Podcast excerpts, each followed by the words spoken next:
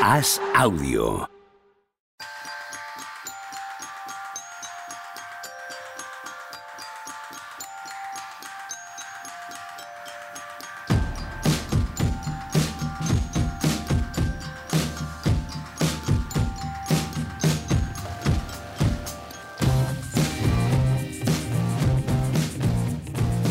Hola, ¿qué tal? Hoy es jueves 14 de abril del año 2022 y venimos aquí a grabar el programa número 50 de Mínimo Veterano. Nadie daba un duro porque llegáramos al programa 50 y menos que nadie los aquí presentes. ¿Qué pasa, Tony Vidal? ¿Cómo estamos? Muy buenas, ¿qué tal? Con la voz. Creo, creo que estamos todos más o menos igual, ¿eh? Bueno, Juanma no, Juanma creo que es el que está más. estoy como un cañón. Juanma está Hola, fresco como una ¿qué rosa. tal? ¿Cómo estás? ¿Qué tal? Muy bien, tío, muy bien. Contra todas las pronósticos, así es la historia de nuestra vida. Sí, Saliendo porque tú adelante. has Así se vive o sea, cuando tu equipo no está en playoff. Pues se vive tan ricamente, la verdad es que es un gusto. Me da igual quién se, le- quién se lesione, quién no, madre mía, tío. Me cago en la burbuja, cada partido en la burbuja, tío. Ya cuando vas ganando 3-1 en una eliminatoria, el quinto, es que se me había olvidado eso, claro. Esa sensación, que no se lesione hoy nadie, claro, y más con, con Anthony Davis en tu plantilla, claro. Que no se lesionen, que no se lesionen, que ganamos, que ganamos. Pues Este año, mira, tengo dos meses tan ricamente. a disfrutarlos. ahora también. Bueno, eh, comparto esta, los do- todos los presentes estamos parecidos. Exacto. No, hay una diferencia, hay una diferencia. Yo no me acuerdo de cómo era aquello. O sea, yo, tú al menos tienes un recuerdo reciente. Yo no recuerdo nada de, cómo- de cómo era aquello. Pero está al, ca- está al caer. Sí, sí, sí. Caer- al caer estoy yo, que no he dormido y por lo tanto estoy aquí a punto de caer. Tony tampoco ha dormido. No sé si estás a punto de caer o no. Poco, poco, poco, poco. Eh, Pero fue más dura la primera noche. ¿eh? Eh, ya ayer ya dormí durante el día y, y llegué a la noche de otra manera y más espabilado. Pero la primera noche ese cambio de... eh, además, grabé contigo, Pepe, y fue aquello que te dije, tengo un día hoy súper Sí. y no me dio Sí, sí, tiempo sí, a descansar. Y, y cuando dimos el, el Clippers Wolves, que además, menudo partidito, ¿eh? Hubo un momento del partido en el que había 34... No viene uno a playoff a ver calidad, ¿no? O sea, viene a ver drama. No, hombre, pero Pepe, La verdad que fue un mal partido. 34 pero- faltas, Sí, 36 sí, sí. canastas. O sea, sí, que hubo un momento en el que decíamos, pues que esto, salimos a dos ataques, a dos faltas por ataque. Claramente creo, fue me lo, dijo ayer, me lo dijo ayer Casares, me dice, eh, yo creo que en el descanso les dieron un toque a los árbitros. Y no me extrañaría nada, ¿eh? porque es que la primera parte fue una cosa, o sea, Terrible. Sí, sí. aquello no había manera de, no, no, no era baloncesto, cada vez que había un contacto, cada vez que había alguna cosa, ¡pum! Falta, ¡pum! Falta, ¡pum! Yo creo que es el partido más exagerado a ese nivel que, que he visto, por lo menos que recuerdo. Pues yo tengo la sensación de Tony que. Brothers ahí, ¿no? cada- sí. Eh, Tony yo tengo la sensación de que cada año, tío. cada año nos comemos alguna, ¿eh? Cada año hay algún partido Sí, así. No, no digo el play-in, ¿vale? Pero sí que en las primeras rondas, tercer partido, etcétera, siempre hay alguno que dices, joder, joder, como no relajen el, como no relajen el silbato, esto no hay quien lo vea. Sí, el- el- este año ya lo tenemos. Espero que no haya muchos más de estos. Aunque jugando Filadelfia no sabemos, pero, pero yo creo que lo, de- lo del otro día fue muy. Fue duro, además. eh, es un partido que dices, ah, bueno, Clippers va a poner un, par- un- un ritmo. Eh, va a hacer un partido físico, áspero, tal, no sé qué, duro. no. Pero claro, es que esto no te lo llegas a esperar en ningún momento. o sea, y no fue culpa de Clippers, fue en general de todos. De hecho, los que más faltan se acumularon en los primeros minutos en la primera mitad fue, fue Minnesota. Pero, pero no, no, se nos, se nos hizo durísimo. Hombre, pero donde están, ¿Alguna- donde, donde están los Clippers tienen a, a ver este tipo de fregado, ¿eh? Porque son así, es un equipo así, muy físico y muy al límite y muy que intenta sacar partido de jugadores sin IQ para eso, como es el caso de Towns. Towns hay que hablar, ¿eh? De Towns también hay que hablar. Eso es lo que le Es pierde probablemente, a pesar de que ganaron, es probablemente una de las primeras grandes noticias del play-in, ¿no? El mal partido de Towns y lo que eso puede significar y cómo les llega a playoff y de lo que se habla de su carrera. Eh, no quiero exagerar, pero si tienen una mala serie de playoff, las narrativas, cómo se construyen en torno al deporte norteamericano, sabemos lo que le va a pasar a este chico y su ausencia de, de, de- saber exactamente lo que hacer en este encuentro, cuando está todo el mundo mirando, cuando no es un partido de temporada regular, cuando cualquier aficionado eh, estaba viendo solo ese partido, bueno, eh, sabemos que los debates de Stephen A. Smith, sabemos que los Talking Heads, sabemos que esto va a significar algo si en esa primera eliminatoria contra Memphis volvemos a ver a este Towns. Porque, porque es una cosa que con él ya existe y es recurrente. Ese es el problema. Oye, que, un tío tiene un mal día puramente deportivo, o sea, que falla todos los tiros, o, que ese día se calienta y le suelta un codazo a. Iba a decir a Morris, siempre que dices esto te sale Morris, claro, cuando juegas contra los Bueno, puede ser, pero es que con Towns hay un problema en el tema de las faltas, de la falta de, de, la ausencia de inteligencia suya de, lectura de los partidos, de saber estar. El otro día es un tren descarrilado. Cuando no se recompone ni, ni cuando ya no tiene que hacer la tercera, ni cuando tiene. O sea, el baloncesto siempre te da esas oportunidades, ¿no? A veces haces dos rápido, luego tres, luego cuatro, entonces vas teniendo. Entonces él, él va descarrilado de la segunda a la tercera, la tercera a la cuarta, la cuarta a la quinta. Y con él ha pasado. Yo creo que una de las cosas que a un súper talento como él, porque es un súper talento, evidentemente, que le pierde es un tema de, carácter y eso. Por eso creo que es importante. Si me dices que es un día que llega Anthony Edwards y hace uno de 15 en tiros, pues bueno, pues ya está. Pero con Towns yo creo que, hay, que sí que hay un buen debate real que tiene que ver con este partido, pero con algo de él, no, puntual. Por suerte ganan, ¿eh? No, no, solo eso, sino que, eh, que, que, se van a una serie con Memphis y Memphis es un equipo tan duro, también entrenado, que defiende también que si, si hay para cambiar la narrativa, es una muy buena serie. Tampoco es un equipo que, no sé, que esté en la lista de favoritos de todo el mundo, a pesar de su gran temporada regular. Es una muy buena serie para que él pueda, al menos, eh, no sé, mover esta narrativa a su, favor. si, si, palman, con ese partido de Towns, si palman, ese San Benito ya no se lo quita probablemente en toda su carrera, a, salvo que haga una gesta. hasta la siguiente, claro. Pero, pero, pero vamos, el partido de Towns desde luego es un disparate. Y yo, cogiendo el, compendio global de los cuatro partidos, la final dice, al final dices, son, son cuatro eliminatorias que a un partido podrías decir, ah, los ajustes al final, si coges al, rival desprevenido, le haces un planteamiento muy, muy rebuscado, lo coges a contrapié, no le da tiempo a reaccionar, pero no, al final yo me paro a pensar, digo, las cuatro eliminatorias se han decidido por talento puro. Es decir, ha ganado y ha dominado. el mejor. Sí, sí, sí, sí, sí. sí, sí, sí. Eh, en, los, cuatro partidos. Mm.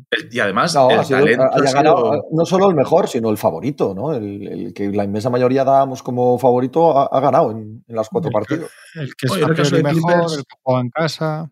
Yo en el caso de Clippers no lo tenía tan claro, ¿eh?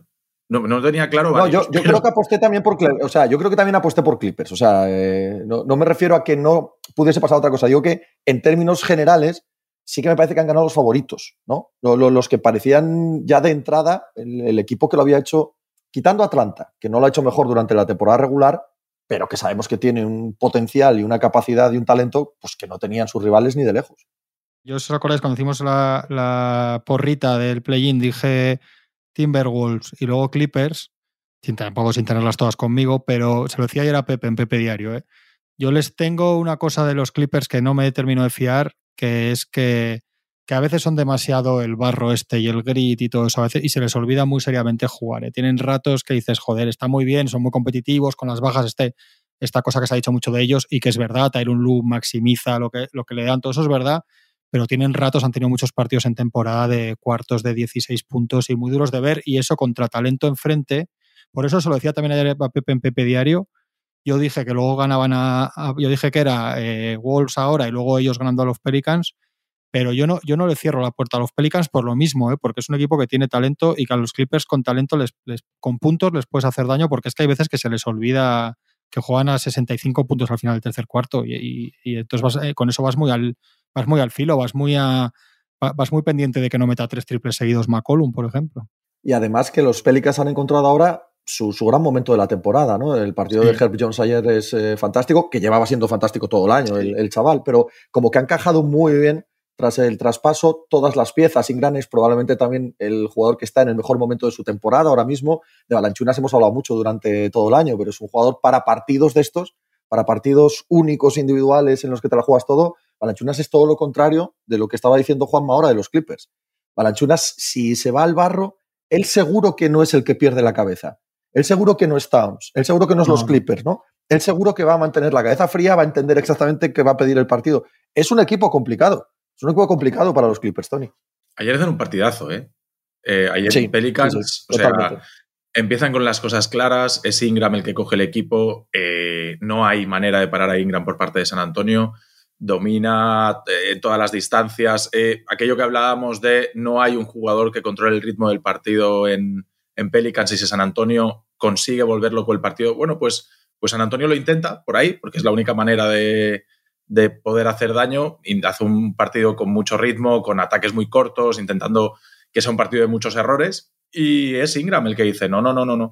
Dadme el balón aquí, vamos a jugar lento, vamos a jugar rápido. Al principio, de inicio, ¿eh? De inicio. Sí. Después, cuando se sienta Ingram, es McCollum el que aún hace los ataques más largos, porque Ingram en ese ritmo más de intercambio también se siente cómodo. Después es McCollum eh, el que dice, no, no, vamos a ver, sale Alvarado desde el banquillo, empieza con 3 de 3, también es un golpe duro, es, ahí es donde realmente abren el, por primera vez un hueco grande en el marcador, se van, pues eso, de estar ahí más o menos igualados a coger 8 o 10 puntos de ventaja.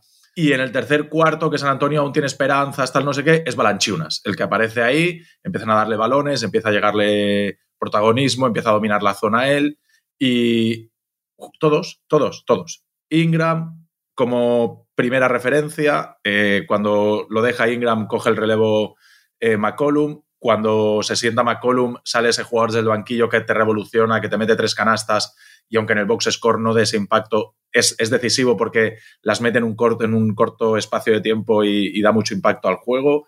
Y después en el tercer cuarto llega Balanchunas y te deja ya medio groggy. Hay un momento en el último cuarto en el que San Antonio pelea, intenta ahí meterse, tal, no sé qué, pero es que a San Antonio no le da. Es que San Antonio, todo eso que hemos dicho de las eliminatorias, que han dominado, ha dominado el talento, Anthony Edwards, eh, McCollum, Ingram, Kyrie Irving, Kevin Durant, todo esto, en San Antonio no hay nada de esto. Y. ¿Eh? Trey Young. Trey Young, exacto, exacto. Eh, en San Antonio no hay nada de esto. Entonces, claro, San Antonio pelea, pelea, pelea, pero no, no le da, coge el balón de John Murray. Y ayer, además, fue un partido en el que se vio todo lo que eran los Spurs durante todo el año. O sea, se ha visto de John Murray quién es, se ha visto de Bim Basel quién es, se ha visto todo, todo que San Antonio le da para lo que le da. ¿Tú también crees que... Los Spurs cogen lo que les dan y tiene mucho mérito. O sea, Hombre, eh, vamos. Un equipo que cuando le das, cuando tú estás súper le vas a ganar y le ganas, pero en cuanto, ¿sabes? En cuanto le dejas cuatro, coge cuatro, cuando le dejas siete, coge siete. Eso tiene mucho mérito en equipos sin talentos. Es, una, es, extraordinario en eso, pero no le puedes dar más. Si tú estás bien, si los Lakers no están medianamente bien, quedan por delante. Si los Pelicans están bien, este partido. Es que todo es así con los Spurs, no les puedes pedir nada. Yo no quiero quitarles mérito, pero, jodín, ha, ha, habido una demisión en bloque en la conferencia oeste para meterse décimo. O sea, no, no, no es hacer de menos a San Antonio y que han maximizado lo que tienen, pero tampoco me apetece aplaudirles. O sea, esta gente se ha metido aquí porque todo el mundo ha dimitido y ellos han llegado a un partido clave y evidentemente son inferiores y no pueden hacer nada. No es hacer de menos ni a Popovich, ni su trabajo, ni la franquicia, pero Leña es un equipucho. O sea, no, no, me apetece darles mérito. No sé si me explico.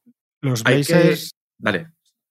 No, si van de otra manera los Blazers, tienen que quedar por delante, aparte de lo de los Lakers. Es que, es que los Kings si no se autodestruyen como siempre, a priori tienen que quedar por delante en la temporada cuando empieza que los Spurs.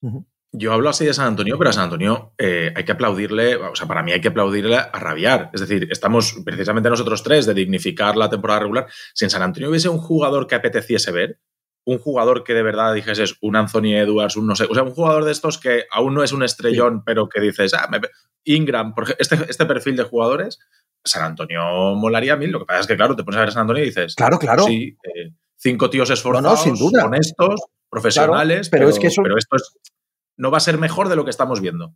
Y lo que estamos viendo es 32 victorias. Es muy poco, muy poco, pero eso, pero eso no es que sea culpa de nadie. O sea, entendemos lo que quiero decir. Y, y, por supuesto que valoro muchísimo cualquier equipo honesto como es San Antonio. Y el mérito pues está estupendo, pero, pero ya está, es, casi irrelevante. O sea, es una nota a pie de página de, la temporada. Y que solo está aquí por dimisión es, culpa de la conferencia oeste. O sea, que estemos hablando hoy de San Antonio. Es lo que quiero decir. Ah, bueno, sí, eso sí, eso sí.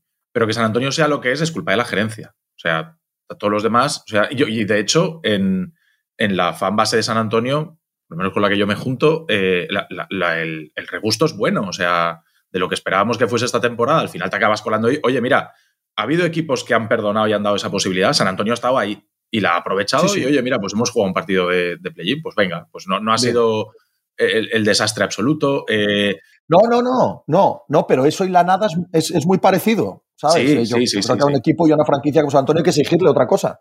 No a esta plantilla en concreto, pero Claro. Los otros habrían ido a Porcher Holgren y habrían perdido todos los partidos en la situación de San Antonio. habrían, En la NBA actual habrían sentado a Deontay Murray tres meses de repente para asegurarse de que no ganan ni a los malos. O sea, yo eso sí lo valoro. Correcto. Y sí que creo que buenos, que buenos despachos de equipos así al final les acaban yendo las cosas mejor que al que va, al que va todos los años a, ver si aciertas. Yo escribí ayer, que escribí un artículo de los Raptors sobre Scotty Barnes con, con las mega mega tankings estos de varios años que ya nos hemos habituado, se nos olvida que la clave es pillar a uno, gordo. Que lo que se trata no es de tener a 10 en contrato rookie a ver si te salen 3. Aquí lo, aquí lo que se trata es de pillar un Scotty Barnes. Si caes un año, mira, los Raptors han caído un año y han pillado a Scotty Barnes. Ventilado. Los Pistons ya han hecho el trabajo. Si, si aquí hay que pillar un de Cunningham, no hay que pillar cuatro, cuatro Pokuseskis a ver si te valen tres. Que se, se, ha instalado esa cosa de, jo, estos tienen hay veces que te hablan de reconstrucción y te hablan de ocho tíos. Y dices, bueno, para empezar, si los ocho son buenos, van a poder renovar a tres, así que cinco se van a ir gratis. Y para seguir, que no, que lo que se trata es de tener uno de estos. Y, yo creo que a un equipo como los Spurs, por cómo funciona, pues, pues ojalá le acabe yendo mejor que al que, que, lo tira todo para ver. Porque es que lo que dices tú, que es lo que hablamos siempre, ¿te queda mejor cuerpo? Pues te queda mejor cuerpo, claro, que te queda, porque al final verlos, para la gente que ve los partidos es muy fácil para que no los vaya a decir, wow, los expertos tienen que abrir por este. Si no pierdes mm. todos los días, te queda una sensación asquerosa y coges a Holgren y te pasas todo el verano pensando que está muy flaco. Y tampoco estás, y, tampoco estás contento. Al 100%, al 100%, pero tampoco podemos, y, esto no, no es que no lo discuta, es que estoy, sabéis, en vuestro mismo lado de la barricada pero tampoco podemos ser condescendientes. Esta gente ha ganado cinco anillos recientemente y tiene el mejor entrenador de todos los tiempos y se retiró Tim Duncan en 2003 ya. Jolín, o sea, hay que ser más. O sea, hay que exigir a esta franquicia más. O sea, dándoos la razón en que esta plantilla, esta versión en concreto, ha tenido un año muy digno. Bueno, no es dignidad lo que se aplaude, ¿sabes? Lo, que se aplaude es pelear por el anillo. Y están lejísimos, lejísimos. Eh, por lo tanto, quiero hacer un equilibrio entre lo que estáis diciendo y que comparto y que también les respeto y que son los San Antonio Spurs y que el objetivo no es ese. El objetivo es ganar anillos. Y están lejísimos. Están lejísimos, están lejísimos. Claro. Están lejísimos porque, porque no vas a tener una buena ronda del draft nunca, porque no, te, no, vas, a, no vas a tirar una, temporada a la basura directamente y, y, con lo que hay, no, ninguno, ninguno les ha salido bueno. Y es así. Eh, hace dos temporadas pensabas en traspasar a Dejounte Murray, a traspasar a Looney Walker, a Keldon Johnson, a quién más, a todos, a Basel, a, quién, a todos. Ayer, el mejor pick de San Antonio en no sé cuánto tiempo, eh, pick número 12 el año pasado, eh, primo. Claro, es que el problema no es. que, a ver, esta, la grandeza de esta franquicia, evidentemente Tim Duncan, evidentemente, pero Tony Parker, Manu Ginobili o Kawhi Leonard eh, ninguno fue elegido, eh, o sea, finales de primera ronda, en segunda ronda, el 12, tal. Quiero decir, estas cosas suceden, pasan. Y por lo tanto hay que, hay que ponerles ya en el saco de la exigencia, el saco de la exigencia que son los San Antonio Spurs. Eso es un, cliché que hay sobre San Antonio. Tú miras San Antonio y miras todas sus, sus elecciones y nos quedamos con Duncan, que fue en el 97, eh, con Tony Parker y Ginobili, que fue en pues, 98, 99, 2000, 2001, por ahí cayeron todos. Eh, y desde entonces empiezas a mirar, Kawhi no lo draftea a San Antonio, pero como si lo hubiese drafteado, pero ya está, no hay más. O sea, todas las demás no, pero eso le pasa, No, pero eso le pasa a todos los front office, a todos, todos. Incluso los que mejor draftean, el 80% se equivoca. Es, es, pura matemática, es pura estadística. ¿Sabes? Yo yo no estaba diciendo que eh, tuvieran que hacerlo todos los años. Digo que el no tener una gran elección, el seguir aquí porque no mm. viene ninguna gente libre, el estar un lustro sin ser relevantes o estando octavos del, oeste o tal, no puede escudarse en eso cuando sabemos que se puede hacer de otra manera. Y por lo tanto es ahí donde hay que elevar la exigencia. Yo tengo la pedrada en la cabeza hace bastante tiempo que con Popovich, en ese banquillo, tú antes hablabas de la gerencia, Popovich ha sido la gerencia durante muchos años también. Eh, no hay exigencia con Popovich porque se lo ha ganado, porque el hombre se ha ganado exactamente esto, ¿eh? que se ha respetado al 100% para el resto de su vida, faltaba más, no, no hay más. Pero mientras él sea la cabeza visible de San Antonio, no va a existir esta exigencia, porque nadie va a decir, nadie va a, echarle en cara las decisiones a Popovich. Y no me parece sano, no me parece que está en un momento sano los Antonio Spurs. Eh, ayer hubo muchas imágenes a final de partido enfocando a Popovich y... Sin, bueno, no sé si lo estaban diciendo o no, pero mucha imagen como diciendo, oye, que igual es el último partido de Popovich. Nosotros, en, San Antonio nadie compramos eso. A, ¿eh? mí, a mí particularmente me gustaría. Pero claro, yo no soy quien para meterme en la cabeza de Popovich, que solo lo sabe él, y si le apetece seguir o no. Pero a mí me encantaría que emergiese una pulsión, una tensión en San Antonio que devolviese esta franquicia a que cada vez que pierdan haya drama y haya exigencia y vuelvan a ser muy competitivos. Y me extraña que eso pueda seguir siéndolo con Popovich, que ya es una figura para que los jóvenes se sientan intimidados por su presencia, para que con que tengan mérito por acabar décimos y no tanquear y ser muy profesionales ya nos valga, con lógica, porque es Popovich, pero ya no es la figura que necesita meter dinamita ahí, necesita meter nervio ahí. Sí, después del partido le preguntan si, si ha sido su último partido y dice que, no, recuerdo cómo lo dice, viene a decir que no es... Es inapropiado. sí, que no es inapropiado cuando realmente es la pregunta más apropiada de la historia de una rueda de prensa. Correcto. Que cuando acaba este partido a Popovich le pregunte si no va a el año que viene. Entonces lo deja ahí. Bueno, claro, evidentemente no iba a decir ayer sí, sí o sí no, pero yo, yo estoy un poco como Pepe. Yo creo que que el momento y el lugar de él igual ya no era, no era esta fase de, deportiva de San Antonio Spurs. Tony, eh, Juanma ha dicho, creo que con bastante acierto, que ojo a los Pelicans eh, con los Clippers. ¿Opinas igual? Eh, por estado de forma, igual sí. Los Pelicans han acabado muy bien la temporada regular y, ayer se ve. Ayer se ve. Ayer, ayer ves un equipo sólido. pues mira, algo parecido guardando las distancias, a, Milwaukee. Es decir, hay un buen 1, hay un buen 3, hay un buen 5, hay gente que sale desde el banquillo y te da cosas, hay especialistas, de, hay especialistas en general. El partidazo ayer de Herb Jones, que va a pasar totalmente, que quien no vea el partido no se va a dar cuenta, pero el partido ayer de Herb Jones es... La, temporada, ¿eh? Y la temporada, sí, es, un jugadorazo, ¿eh? Es un jugadorazo. yo sí que lo he visto bastante estos y todo el año. Ellos aciertan mucho con esto porque al final es acertar un poco casi hasta de suerte todos los drafts en esos picks tan bajos, y aciertan con todo el tema del varado y finalmente darle al varado todos los minutos básicamente de Graham, cargarse de Bonti Graham, que era una, es una ya, sabemos lo que es, una inestabilidad que un día te quita, te da y te, te quita, y tener ahí un tío estable que sabe lo que te da, que es fuerza, que también mete puntos. Eso les, ha salido muy bien fuera de las cosas mediáticas, fuera de todo el tema McCollum Ingram tal. Luego tienes lo de Balanciunas y Adams, que es pocas veces un intercambio, aunque la operación hay muchas más cosas en el trade, pero, pero que estarán los dos contentísimos, tanto en Memphis como en Nueva Orleans. Pero es que, Tony, yo de lo que dices, más allá de que yo entiendo que hay muchas posibilidades que hagan en los Clippers, te digo, por abrir esa puerta, ahora mismo sin Kawhi, igual de los cuatro mejores jugadores de la eliminatoria, el segundo, el tercero y el cuarto son de los Pelicans. Sin ninguna duda. Sin ninguna duda. Probablemente, ¿no? Si no me olvido ninguno, son McCollum, Ingram y ya fuera de estos tres, de estos dos y Paul George, el siguiente mejor seguramente sea Balanciunas. Sí, sí, sí, sí, seguro, ¿eh? seguro. Que sí, que sí. Yo, creo que depende mucho de un día que lo puede, que seguramente lo tenga. Eso, eso es otra cosa, de, un día muy top de, Paul George, ¿eh? los Clippers. Y quizá ni así. Claro. Y quizá ni así. Porque, porque enfrente también hay mucha dinamita y hay eso que tiene Paul George de darle el balón y generar para todos y anotar y meter canastas con tres tíos encima, enfrente también hay gente que lo hace. Con todo, con todo lo que el mérito que tienen, que se ha hablado mucho y lo tienen, los Clippers son otro producto de este oeste. Sí, claramente. Los Clippers sin, sin, Kawhi, sin Kawhi y medio año sin Paul George, yo con todos los respetos, no, con, no pueden estar ahí. con el esfuerzo de Morris y Raxon, los tiros de Kenar y de repente Kofi y el otro y no sé qué, no, no tendrías que estar. Es que estos, estos se habrían metido en playoffs, ¿eh? Estos sean octavos, o sea, esto no es ni play-in. Sí, sí, sí.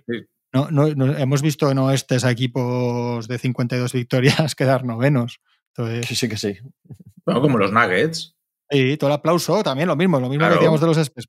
Que al final eso les tiene, al final eso les luce en esto, aunque dice, yo, a mí me pasa eso, a mí me pasa que les reconozco lo que le reconoce todo el mundo, que son durísimos, más allá de lo que deberían ser y muy físicos y tal, pero si los ves, tienen tramos en ataque que dices, joder, a estos tíos se les puede ganar porque es que se, tienen unos atascos de minutos y minutos que da pavorosos. Y eso, eso los Pelicans te, te sacuden, ¿eh? Sí, y que meten, que ellos meten. Hemos, hablamos muy bien de Udoka y de la evolución que ha tenido a lo largo de la temporada. Yo creo que a Willy Green también hay que darle una palmadita en la espalda y decir, oye, al principio tenías ahí un empastre que no sabías muy bien qué hacer con todo, cómo se ha gestionado toda la historia de Zion, contabas con tener una plantilla, al final has tenido otra. Eh, y de repente con la llegada de McCollum, que podríamos decir que ha hecho un poco de Chris Paul de estos, de, poner un de, poner Mi problema es que le doy, más, le doy más peso a eso que a Willy Green, en mi caso. O sea, la llegada de McCollum me parece que les cambia tanto o sea, no, no le resto eh, lo que Willy Green haya hecho de, de sensatez, claro, por supuesto, ¿no? Pero lo que hace que los Pelicans sean el equipo que soy es, es la llegada de McCollum, ¿no? que no es solo un jugadorazo, sino que es, como ya hemos visto este año en repetidas ocasiones, tanto aquí como en Portland, una figura inmensa en un vestuario de NBA. ¿eh? Una figura Pues igual sensata, difícil lógica, liderazgo, cuidado, ¿eh?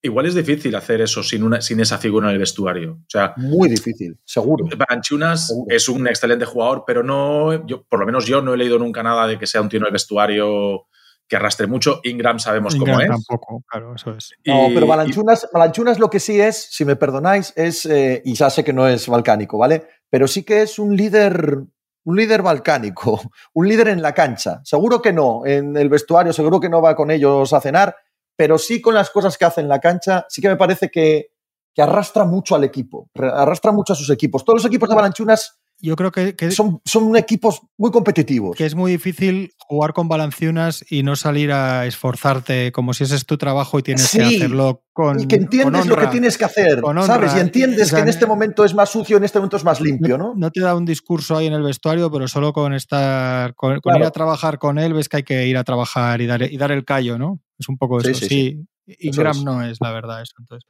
hombre, los- No, Ingram es el talento Sí. más puro y, y el, el- el- el que tiene el, te- el, que pone el techo más arriba, pero también el que el más inconsistente de todos. O sea, es, es un poco así. Pero ha llegado, llegan en el mejor momento de la temporada y a Zion ayer le vimos pegando mates en el calentamiento. ¿eh? otra vez, ¿cómo te gusta Sí, eso, eh, Tony?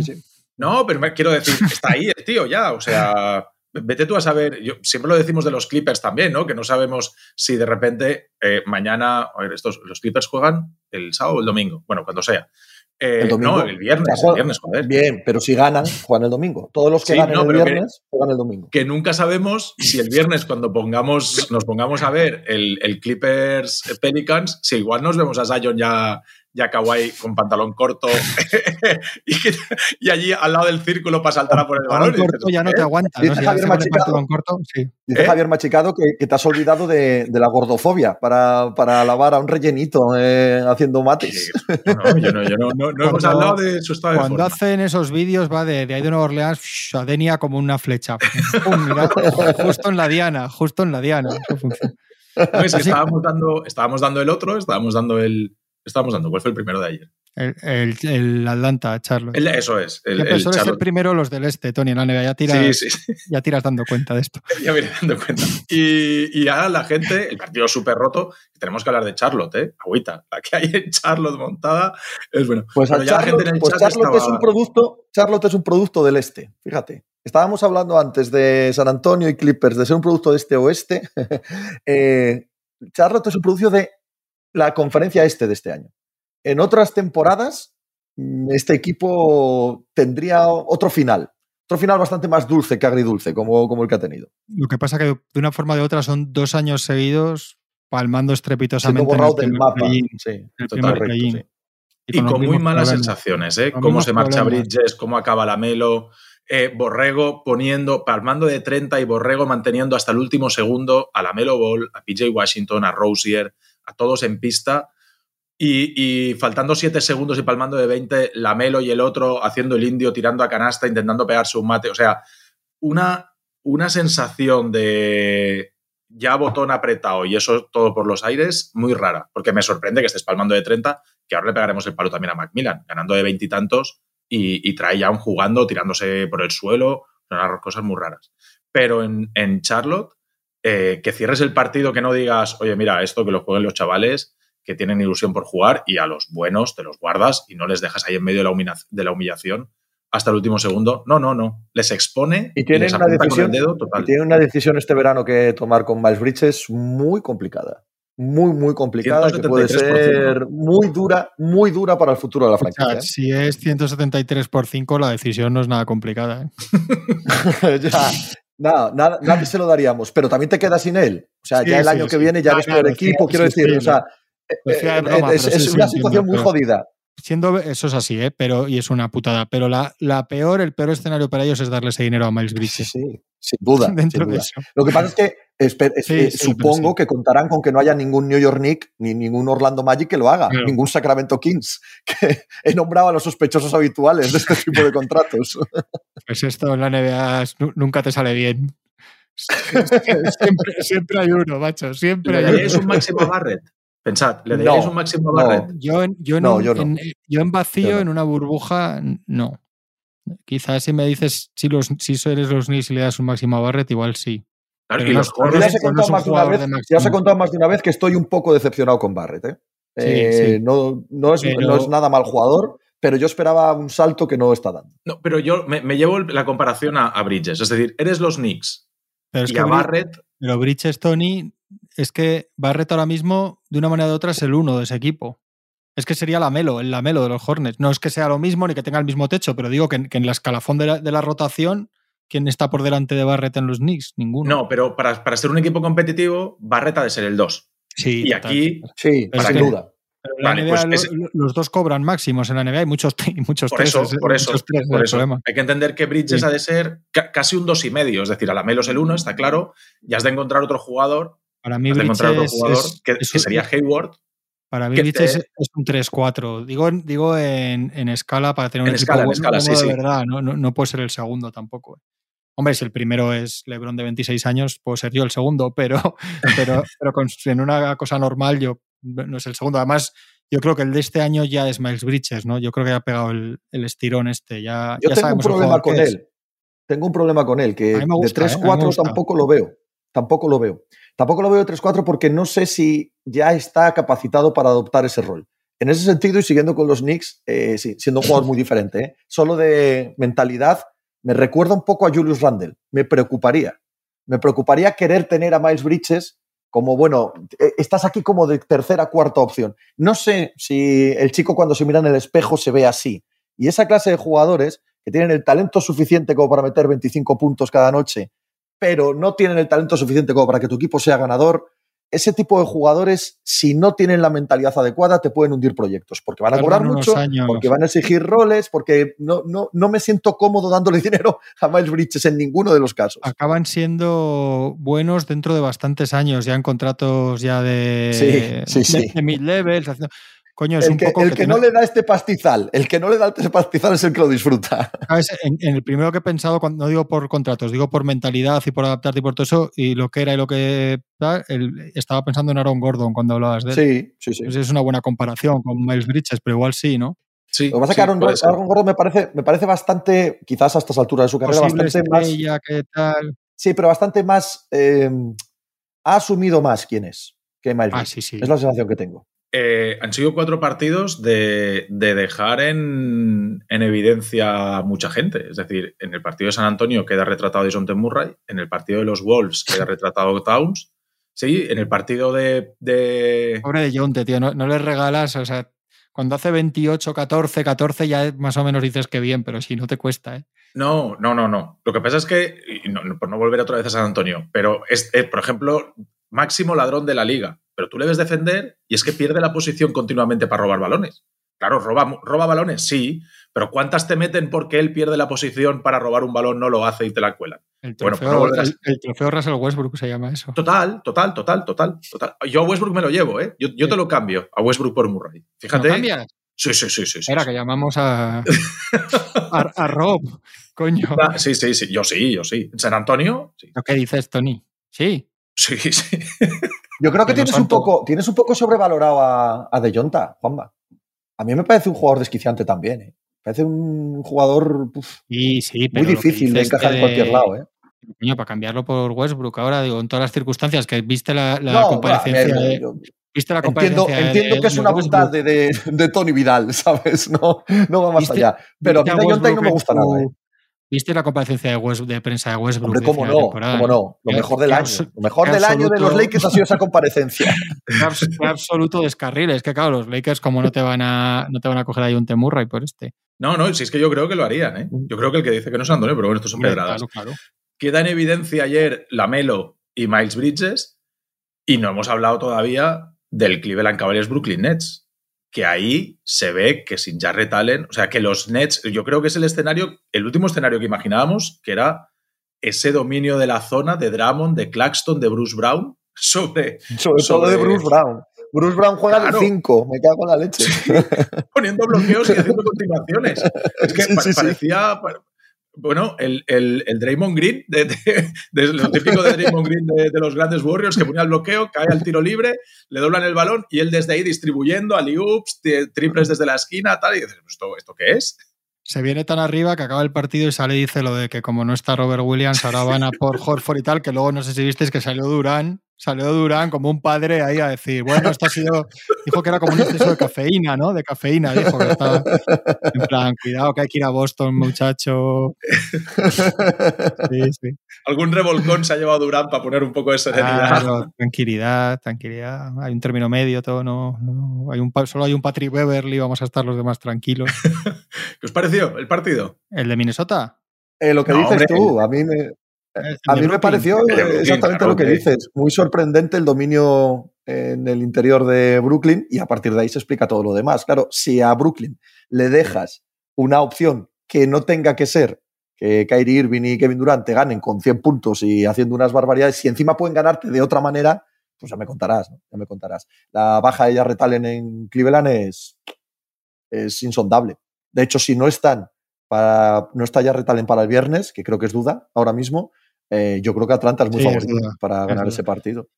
Sí, es muy favorito. No, sé si visteis o qué os pareció el partido de Capela y de Andre Hunter ayer, pero a mí me parece que esos, ese mismo partido que hacen ayer Suficiente. en Charlotte, ¡pua! Te arrasan al Cleveland que vimos sin, sin Allen. Es, el otro día es un esfuerzo, un sobreesfuerzo de Garland en la segunda parte, sobre todo. Para mí el partido también se lo decía ayer a Pepe en, en Pepe Diario. No me, ni me quita ni me da, en el caso de los Nets, ni me quita ni me da argumentos porque ya es todo lo mismo. O sea, ya en el partido de ayer de Cleveland no vamos a cambiar idea. Ayer volvimos a ver, pero es que lo vemos todos los días, por qué, por qué no los puedo terminar de descartar y por qué lo probable es que es más probable que les eliminen los Celtics que no, si es que es así.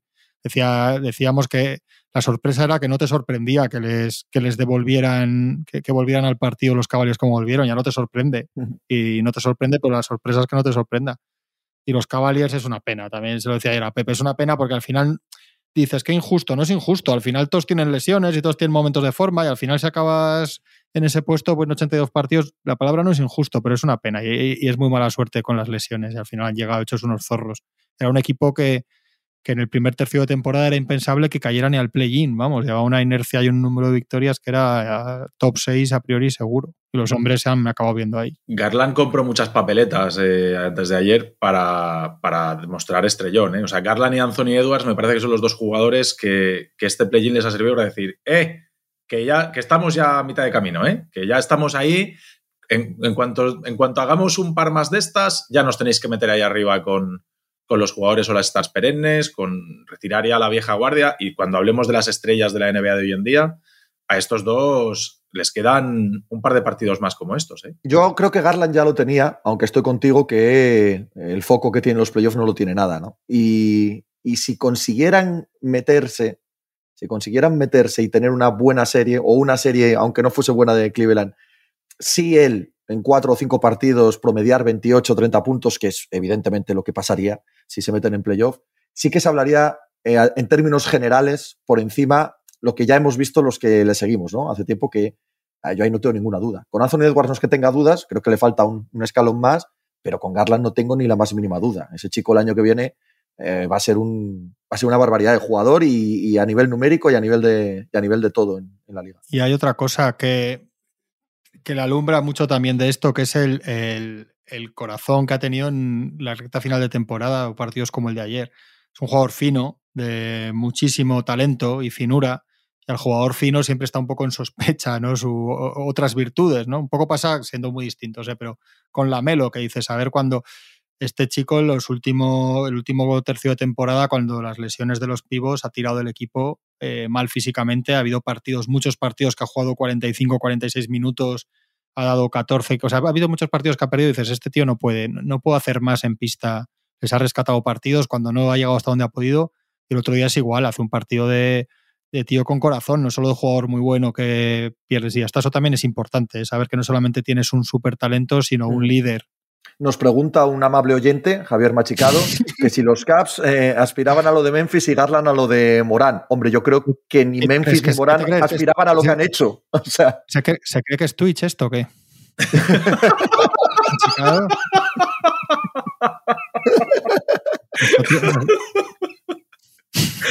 Bueno, ya, ya, te ha respondido, no lo podemos leer lo que te ha respondido, eh, porque no queremos que nos cancelen el programa.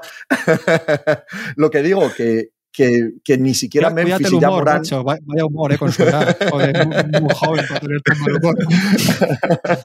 Está mal de la espalda, hombre, perdónale. El caso es que, el caso es que ni Memphis ni Morán aspiraban a la temporada que han hecho, como iban a aspirar los Caps y, y Garland. ¿no? De hecho, el principio de temporada que hace Cleveland creo que nos pone a todos al borde del sofá con ellos. Porque decía antes Juanma, Y es que nos encantaban, es que nos parecían magníficos y, y muy, muy por encima de lo que nadie hubiera imaginado. yo creo, no sé si lo veis así, que en ambos casos han demostrado que son jugadores franquicia.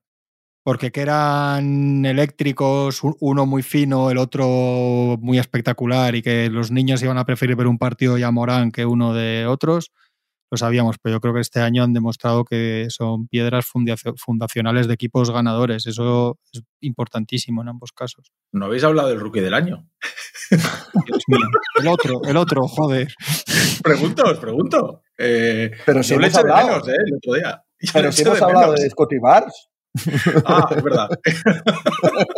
Podríamos aprovechar y hablar un poco de eso, ¿no? De- porque empiezan los playoffs el sábado, aparte del play-in. No sí, nada. sí, la previa de playoff. Empiezan los playoffs sin Doncic y probablemente sin Curry, ¿no? No, Hostia, Carrie para- anoche se ha dicho que, que- que hizo el entrenamiento a full, que no era un entrenamiento de contacto, pero que era entrenamiento de tiro, y que en un principio Carrie estaba en 5 para 5 Ah, pues había leído, Don- había leído que no, Don- que era, que era duda. Doncic, sin haber dicho nadie nada, la inercia es horrible, ¿eh? ¿sabéis? Esto Sí, que nadie dice sí, no va a jugar, pero vas diciendo, cada vez tiene peor pinta, y dices, pero se están diciendo todos lo mismo, dices tú sí, pero tiene, tiene peor pinta, que sabes cómo, Totalmente. sabes cómo, y tiene pinta, tiene pinta de perder la semana. O sea, tiene pinta no de perder el primer ya- partido, sino de perder la semana. Sí, Sí, sí. sí, el, otro, el otro día decía, no sé si Tony, con abso- absoluto acierto, que probablemente es lo típico, que lo guardan el primer día, si pierde igual lo sacan, si ganan lo van aguantando más días, yo creo que no va a estar para igual ni para media eliminatoria, casi seguro. ¿eh? Hablábamos ayer con Odin Murias de este caso y el problema es la terminología que utilizan los equipos con las lesiones. Es decir, no se sabe si lo de Luca es una rotura fibrilar o es una contractura. Por, por los tiempos que dan, es decir, la terminología que utilizan apunta a contractura. Pero por los, por, la, por los tiempos de recuperación que dan, Edu está convencido, dice, si fuese una contractura, estaríamos seguros, o sea, con, con la medicina que hay hoy en día en los equipos, eh, Doncic estaría para jugar seguro. Dice, lo que pasa es que no están diciendo, el- el término inglés es tear, para, normalmente, el que normalmente utilizan para cuando el músculo se rompe. Eh, han utilizado el calf strain. Entonces, en teoría eso es una contractura, en teoría. Pero claro, Edu dice, no puede ser que sea una contractura y que no tengan claro que no juega el primer partido y que el tiempo sea indefinido. Hace falta ver si están jugando al gato y al ratón. También. Puede ser que lo tengan claro que va a jugar, puede ser que tengan claro que no va a jugar en 15 días porque hay una rotura ahí de 3 centímetros y no se la van a jugar. Pues si es una contractura, es, es complicado, pero si es una rotura es que no lo puedes probar nada, porque el riesgo de que... de- Edu utilizaba en, en Twitter el término de, de mantel raído. Si hay ahí una rotura, te arriesgas a que cuando hay un movimiento explosivo, una contracción rápida, haga todo como un mantel, haga y se, y se raje todo el músculo y no, no te puedes arriesgar. Entonces, es, es, hay- es- es la confusión de no saber exactamente Doncic lo que tiene. Eh, sin Doncic, imaginaos que no está toda la semana, que no sé si son tres o cuatro partidos en el caso de, de Dallas. eh, da igual, poneos que no están tres partidos. ¿Qué opciones le dais a Dallas? Una cosa que me llamó muchísimo la atención, porque creo que al final es, es tan mala la, la química, lo que hemos hablado estas semanas, tan obvio el problema de los Jazz, que se caen al primer empujón. El problema es que no sé si lo- los Mavericks sin Doncic le pueden dar ese empujón. Y lo cierto es que si no les das el empujón, es un equipo que por casi por piloto automático Claro, va a ir, a- va a ir adelante porque el el talento lo tienen. Ayer mirando una cosa de para un, para un tema que va hoy en el periódico de Phoenix Suns, estaba mirando equipos, lo típico de quienes estaban en el top 5 de rating defensivo y ofensivo, y mirando el top, el top 10, uno de los pocos, no me acuerdo el número exacto, pero de los que están en los dos top 10 de rating ofensivo y ofensivo es Utah Jazz, que es el mejor ataque y la décima defensa. Quiero decir, que el equipo está ahí. El equipo es básicamente el mismo que el año pasado. En la temporada regular es una cosa que tienes que ponértelo varias veces porque parece una coreografía pues, excelsa. Entonces, sabiendo que es un equipo que en cuanto llegue alguien que les apriete se va a caer porque no puedes unir eso que se ha roto ya, eh, yo creo que yo creo que los Mavericks y Doncic no tienen ninguna opción con un equipo como Utah Jazz. Yo estoy de acuerdo. Sí, pues, pues sí, no, no, sí, que me la puedo comer, ¿eh? porque los Mavericks además son expertos, son expertos este año en taparte la boca cuando dices algo contra ellos porque encuentran maneras. Sí, sí, no, hombre, y, que Donovan Mitchell es un tío que hemos visto meter 50 puntos en noches consecutivas en playoff. Pero es mi sensación. Me parece que es suficientemente buen equipo Utah Jazz con toda su cosa para. Claro, es que si no tuvieran esa cosa serían favoritos contra los Mavericks siempre, porque tienen dos, dos All-Star, etcétera. Pero yo es que, joder, es que los Mavericks sin Doncic... Una cosa es ganar un partido y otra cosa es ganar cuatro de siete. Es que sin Doncic es, es, probablemente eh, uno de los jugadores de la liga que, que, más impacto tiene en su propio equipo. Sí, sí. O sea, que tú sustraes a Doncic y es que es otro equipo completamente diferente, completamente diferente. Ya no solo en anotación, sino en ritmo de juego, en capacidad gravitatoria de atraer a la defensa rival y abrir a los demás. E incluso, ponte tú a ver a Dinwiddie, o que igual sí, igual es un tío que una serie así te, te mete 35 puntos de media, pero ponte a Dinwiddie sin Don Chichalao e intenta pensar que ese es el, máximo anotador de ese equipo. Uf, a mí, yo estoy un poco con Juanma, solo por inercia, Utah, no sé, es otra cosa. A mí la cuestión es, como siempre, el, ajuste, ¿no? Es decir, ¿cómo se calzan el año pasado los Clippers a los Jazz jugando con Terrence Mann de 5 en una esquina? Y dices, uh, es que no, Doncic no está, pero el quinteto fuerte de los Mavericks es ahora sin Doncic, Branson, Dinwiddie, Bullock, Dorian Finney-Smith, Clever al 5. Y digo, es que me veo a Clever en, la diagonal a 45 grados, teniendo que llevar allí a Gobert a puntearle los triples, eh, o, si no lo hace así, Clever tirando 27 triples y como Clever empieza a enchufar de 3, que lo puede hacer perfectamente porque no es para nada un mal tirador, van a empezar estos con el cable pelado a Donovan Mitchell a venirse arriba y a tirar, a tirar, a tirar, el día que te las enchufa te va a meter 50, como esté haciendo como este final de temporada de, tirar unos contra tres y 27 rectificados y no los entra, eh, es lo que hablábamos un poco de Miami, ¿no? Eh, tienes, tienes, ¿Cómo vas a gestionar los momentos de duda y depresión cuando las cosas no te van bien? Siendo plausible ese escenario, en caso de que ocurra, en caso de que no sean capaces de buscar otra defensa, que Gobert se encargue de otro tema, que alguien salga al punteo y Dallas consiga meter eh, agua en el buque de los Jazz sin Luca Doncic, esta gente no explota en verano. Esta gente explota en la cancha. O sea, en, la cancha. O sea, revientan en la cancha. o sea, eso es seguro, ¿eh? Sí, sí, sí, sí, buf. Sí, eh, yo creo que Dallas firma ganar uno de los tres primeros. Hombre, seguro. Es, que, es que tiene que firmarlo. O sea, si no está Doncic, eh, rascar un partido sin Donchi lo tienen que firmar, fijo, fijo. Incluso, incluso yo creo que firman 0-3 y que a partir del cuarto Doncic pueda jugar. Creo que Dallas no firma, ¿eh? Eso ya, eso ya no lo sé, ¿eh? O sea, por esto 0-3, cuidado, ¿eh?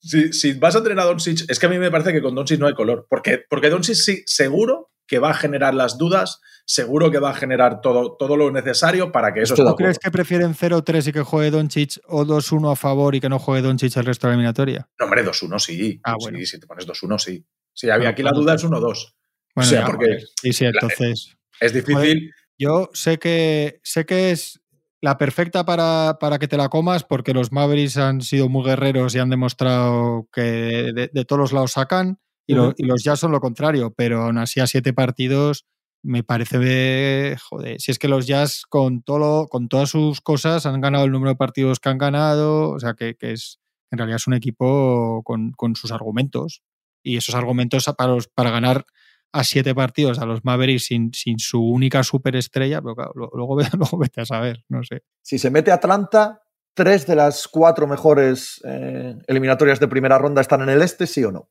Eh, sí, ¿Cuál hay así buenísima? Venga, venga, venga, esos, cerebros, venga ahí pensando. ¿Se os ha visto, se os ha visto la carraca hacer que, que, que, que, para, para, para, para ver, para?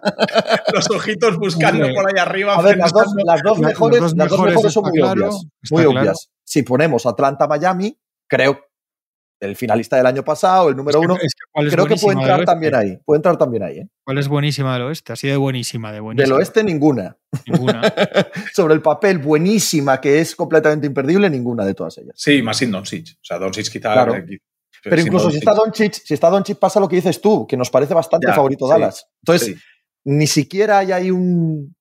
No, no lo hay. No hay ninguna de las cuatro en el oeste que, que parezca una va a va ver, pero a priori. Claro, a Obviamente. priori Sí, no. sí, todo esto, Las dos, que adivinar la el futuro no adivinamos nadie. Y después hay Sí, hombre, que luego del Filadelfia. Filadelfia gana 2-0 los Sí, dos partidos sí. de Filadelfia y por lo que sea, el tercero se le cae a Toronto y, y ya no es una gran eliminatoria. Pero las Eh, dos, las dos yo estoy con esa versión, ¿eh?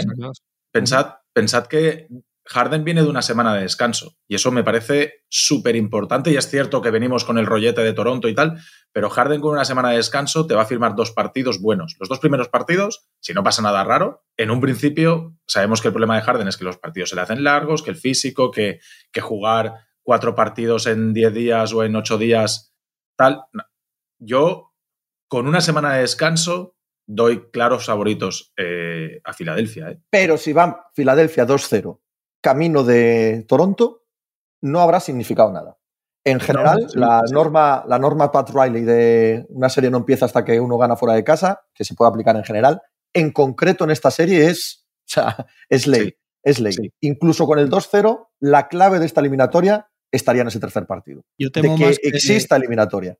yo temo más que se nos, fíjate, que temo más que se nos caiga la otra, que los Celtics a- a- aplasten a, lo- a los Nets como a cucarachas negras. Es que puede ser, es que puede ser. negras. Puede ser perfectamente también, sí. Eh, Esa me da miedo, eh. mira que también es lo mismo, que esta eh, lo- es ideal para que Durante diga muy bien chato, para, para- para qué tal, pero, pero joder, es que me da más miedo que veo más posible que esté igualado a mitad de eliminatoria la de, la de los Hombre, Sixers. la que vuelta Así de como, así como digo la de, así como digo la de la de Toronto y Filadelfia, en la de Boston y Brooklyn, por la propia naturaleza eh, de Brooklyn, en trópica, ahí da igual. Fuera, casa, tercero, sexto, Sí. no, no importa. O sea, es el, el puro caos. No tienes ni idea de qué va a pasar, ni que uno pueda ir 3-0 y se pongan 3-3 luego. De, no, no hay manera alguna de, de predecirlo, aunque si tuviese que apostar, creo que, creo que Boston, o sea, estoy más en el lado de Juanma, ¿eh? Creo que Boston, Boston puede hacer mucha pupa a este equipo. Sí, yo también, ¿eh? Yo, lo que pasa es que yo lo doy a la larga, porque creo que al final eh, Irving te va a rascar algún partido, Durante va a rascar otro o dos, y con eso vas a hacer una serie larga casi, casi sin querer. Yo en mi bracket tengo a, Boston en 7, es decir, creo que se van a ir más largo, pero tengo unas ganas de ver el primer partido de Kyrie en el, en el TD Garden. O sea, todos los, todos los eh, aficionados de los Celtics locos allí, este con el incienso, eh, o sea, con Tatum, con Smart, muy- con todos estos, con unas ganas de coger a, a Kyrie por banda. Es un trago Ya. muy amargo para, para la afición de los Celtics porque le odian mucho, pero nunca van a poder que le, a- a- hacerle efecto que le llegue porque está loco Claro, perdido. exactamente igual. Es el típico que no Sí, sí, vas sí, sí. a- No, no puedes, no, puedes con él, no puedes le con vas él. a dañar. Su reino No. no. es de este mundo. y Estoy muy en contra de lo que ha dicho Tony, por cierto, de, de Boston en 7. Muy, muy en contra. Eh, siendo, o sea, partiendo de la base de que es caos, ¿eh? y que es caos y Sí, que todo sí, puede sí, sí. pasar. Pero si tengo que hablar de las dos posibilidades más plausibles, es Boston en 4 o 5 Ajá. o Brooklyn si se va a 7. Sí, sí. Si se va largo, creo que, o sea, eh, me, me fiaría más, ya con todo perdido, con todos los ajustes hechos, con madre mía lo que ha pasado hasta aquí, en un séptimo partido, ahí sí que me feriría al 100% de 54 puntos de Kevin Durant, 38 de Kyrie ¿eh? Irving y carretera. Es en Boston. Sí, sí, claro que es en Boston, ya lo sé, pero como si les importase. Lo mismo que Ya. estaba diciendo Juanma. O sea, esto sí que les da completamente igual. Si te pones en los instantes finales de ese séptimo partido, todo lo que hay de aquí a allí me da eh, agota pensarlo. ¿eh? todo lo que íbamos a ver, leer y escuchar de, de aquí a ese momento. Madre mía. Los otros, los otros palizas, ¿no? Chicago y. Sí. y Milwaukee, Milwaukee paliza, Paliza y eh, Miami Phoenix paliza. paliza. Eh, Miami paliza Atlanta también, ¿no? Como decíais antes. Yo creo que Miami paliza. sí, ¿no? Yo Sí. creo que Miami paliza. Creo que Phoenix paliza. Creo que Memphis paliza. Eh, ¿Cuál Mira, me yo falta? Memphis, sí, sí, el- sí. el- a Minnesota, Warri- Warriors Atlanta Nuggets. Warriors Nuggets. Warriors Nuggets. buah, es que depende tanto del físico de, de Curry. Sí. pero Tengo, tengo- tengo que esperar a ver el físico de Curry. Tengo que esperar el físico de Curry, aunque creo que Warriors, que en casi cualquier circunstancia, ¿no? Pero para considerarlo paliza, tengo que ver el físico de, de Curry. Ahora, lo de ¿dudáis? ¿Dudáis de que Memphis aplasta No, a no, yo creo, yo, no, yo aplastar No. sí que dudo. Yo creo que pasa Memphis, pero no sé si por aplastamiento. Yo creo que sí. Yo Sí, creo yo que, yo creo sí, que pues- o sea, aplastar, creo que con cierta comodidad. O sea, creo que Memphis es muy superior a Minnesota. Sí, yo también, ¿eh? pero bueno, es que también deberíamos ver qué queremos decir con aplastar, igual, ¿no? Igual estamos hablando de lo mismo sin saberlo, pero Sí, puede ser.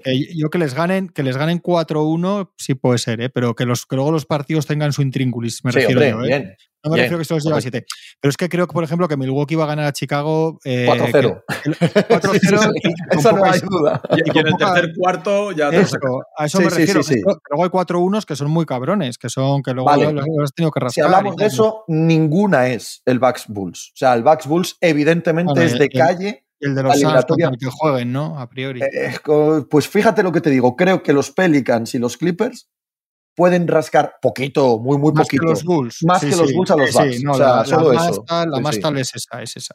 Y yo sí. creo, yo la de Memphis, eh, Minnesota, la veo también Sí. muy, muy, muy cerquita de- del, del Bucks Bulls. eh. O sea, me parece que Memphis es, me atrevería a decir, casi el mejor rival que le podías poner en primera ronda. Porque todo esto de los nervios, de la Sí. inexperiencia, tal, eso enfrente está igual. Y que es un equipo un poquito cookie. Sí, Es un equipo un poquito cookie, Minnesota, de Towns tirando desde fuera. De, es un pelín que te coge esta maquinaria eh, de Esa- tra- tra- eh, segadoras de Les habrá- Castilla les y habrá- te llevan por delante. Les habrá alegrado, teniendo más talento, les habrá alegrado a los Grizzlies que no pase. los Seguro, Clippers, ¿eh? Sí, seguro, seguro, Sí, al sí. 100%. Sí, porque 100%. Clippers siempre te deja recaos que te acuerdas de ellos eh, en la siguiente serie de, de playoff. Y aunque es muy superior, Atlanta eh, todavía le da un disgusto a Miami. Creo. Si, si llega a suceder, Atlanta todavía le da un disgustín a Miami en algún instante. Eh, estamos dando por supuesto que no pasa Cleveland, ¿eh? que Claro, como eh, no, se plantea ahí no, el no, no. viernes. Lo he dicho, lo he dicho con la hipótesis clara, Sí, sí. abierta, de que puede pasar cualquier cosa. Pues mira, Pero- yo creo que a full, es decir, con Jarrett Allen, creo que, que Cleveland le puede tocar más las narices porque el, el, el handicap de, de Miami es la zona. Adebayo es un jugador interior que defiende maravilla al, ju- al jugador exterior, pero si tú te das cuenta, siempre que juegan contra un gran pivot, sufren.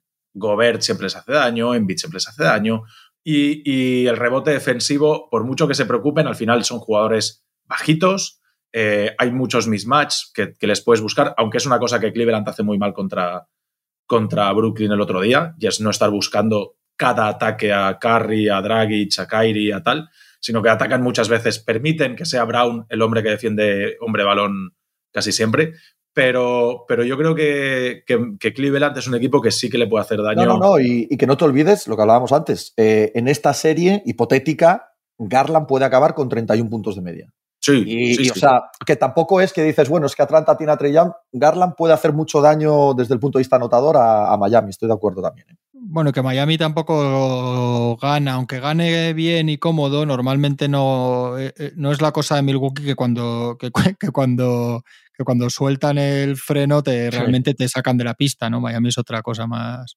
más rígida, digamos, más ¿Me mecánica. quieres, decir algo, ¿Me quieres decir algo con lo de soltar el freno, con coches, garajes? ¿Me estás tratando de mandar algún mensaje subliminal? Bien. Yo, No, yo macho. no sé por dónde vais. No sé por dónde vais. Yo estoy ahora como la audiencia, no sé por dónde vais. No, buena parte de la audiencia sabe por dónde vamos. Ah, vale, vale. Chicos, ¿vamos a por las torrijas o qué? Vamos. De- Decimos para acabar los eh, pronósticos de playoff y nos piramos. Sí, pero que si el lunes llevaremos un partido de cada serie solo. Ya, claro, pero habrá que hacer la apuesta antes de que sea el primer partido de cada serie, ¿o qué? Venga, va. Es que. Tony, ya, Tony ya la ha hecho. No, Sí, vamos, A vamos, vamos. bracket por ahí. Venga, dale tú, Tony. Eh, a ver, en el oeste, Warriors. eh, ¿En cuántos? ¿En cuántos? Ah, pero de toda la serie. Claro, Ah, Warriors en 5. sí. Memphis, Minnesota eh, en 4 o en 5 también. ¿Cuál más está? Eh, Phoenix. ¿En eh, cuatro o en en- cinco? Se nos va a acabar rápida la del oeste. Eh, Dallas gana a Utah en 7. Uh, Y sí, porque creo que al final Doncic es el que al, al final de la serie aparece Doncic y, y hace que se vaya todo para Dallas. Y la otra de Phoenix, que será o contra o contra Phoenix- Clippers Phoenix o contra dicho, Pelicans, ¿no? 4-0 o 4-1, sí. En el oeste. Sí. En el este, creo que es 4-1 para Filadelfia. Sí, 4-1 Sí. para Filadelfia. Eh, ¿Qué más está? 7 en Boston, Boston en 7. Eh, a ver que recuerde. El Bucks en 4. Sí. Y me queda Miami. Miami. Depende quién pase, pero yo creo que en 6. Juanma. A ver, Miami en 5, Milwaukee en 4, Toronto en 7. ¡Uh! uh ¡Golosa! La, comedia ahí. Y Boston en 5. Y Warriors en 5, Suns en 5. Yo digo Grizzlies en 6. Hay alguien anotando todo esto, ¿eh? Hay alguien anotando todo esto. Y facturitas, facturitas sí, sí, dentro de 15 hombre, días. Facturitas dentro de 15 días.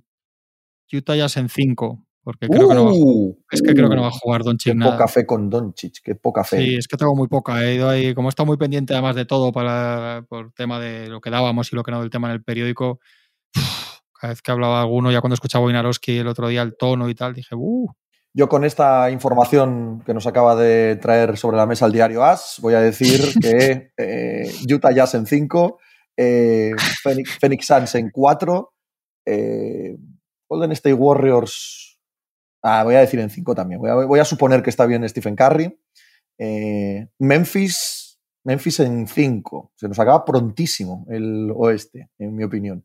Miami en 6, Milwaukee en 4, Boston en 5. Ojo, ¿eh? Ah, bueno, has dicho también Juanma. Boston en 5, así que no, no, soy tan atrevido como, como pensaba. Y Toronto en 6. Toma. Ganan en Toronto. Ganan si, alguien, en Toronto. si alguien viene luego a, a, echarnos en cara como la cagamos, que conmigo no lo hagan con el Boston Brooklyn, porque si la cago voy a estar en, en la fuente del pueblo celebrándolo. Decir, que no vengan a decirme, ah, dijiste que pasaba Boston ya pasado Brooklyn. O sea, pero esas cosas, es, esas cosas, no se hacen, tío. Esas cosas son trampa. ¿Cuál?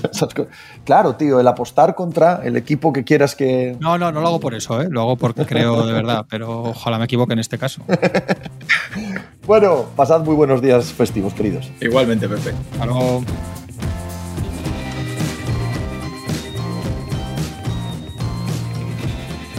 Pues muchas gracias por habernos acompañado en NBA Mínimo de Veterano. Muchas gracias por haber escuchado este podcast que es original de As Audio con la producción de Javier Machicado y la realización de Vicente Zamora. Síguenos en redes sociales arroba asaudio para no perderte nada y recuerda que puedes escucharnos en la sección de podcast de as.com, en la aplicación del diario As o en tu plataforma de audio preferida. Un saludo de Pepe Rodríguez con la compañía de Tony Vidal y Juan Marrubio desde la redacción del diario As.